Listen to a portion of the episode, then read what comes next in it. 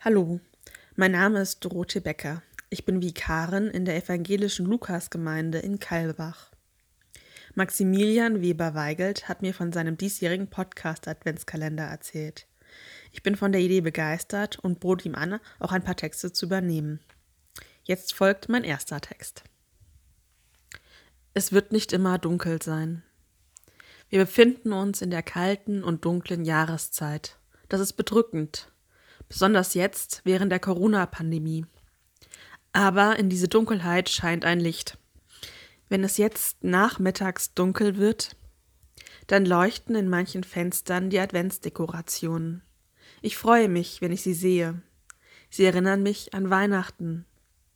Mit Jesu Geburt kam das Licht der Hoffnung in die Welt. Dieses Licht der Hoffnung leuchtet immer noch in uns und für uns. Auch wenn es jetzt dunkel ist, wird es nicht so bleiben.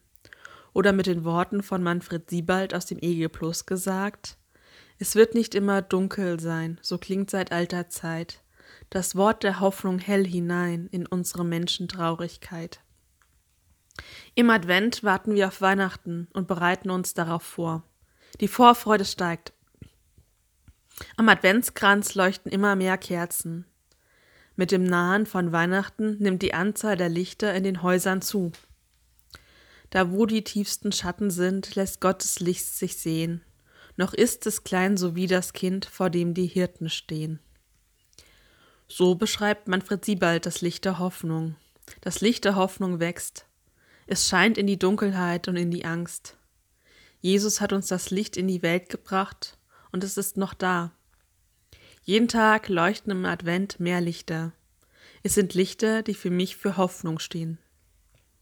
Das zunehmende Licht der Hoffnung. Wenn um mich alles grau, dunkel und beängstigend ist, erinnert mich dieses Licht daran, dass es Hoffnung gibt. Die Hoffnung, dass es alles besser wird. Das Licht der Hoffnung scheint in unsere Welt.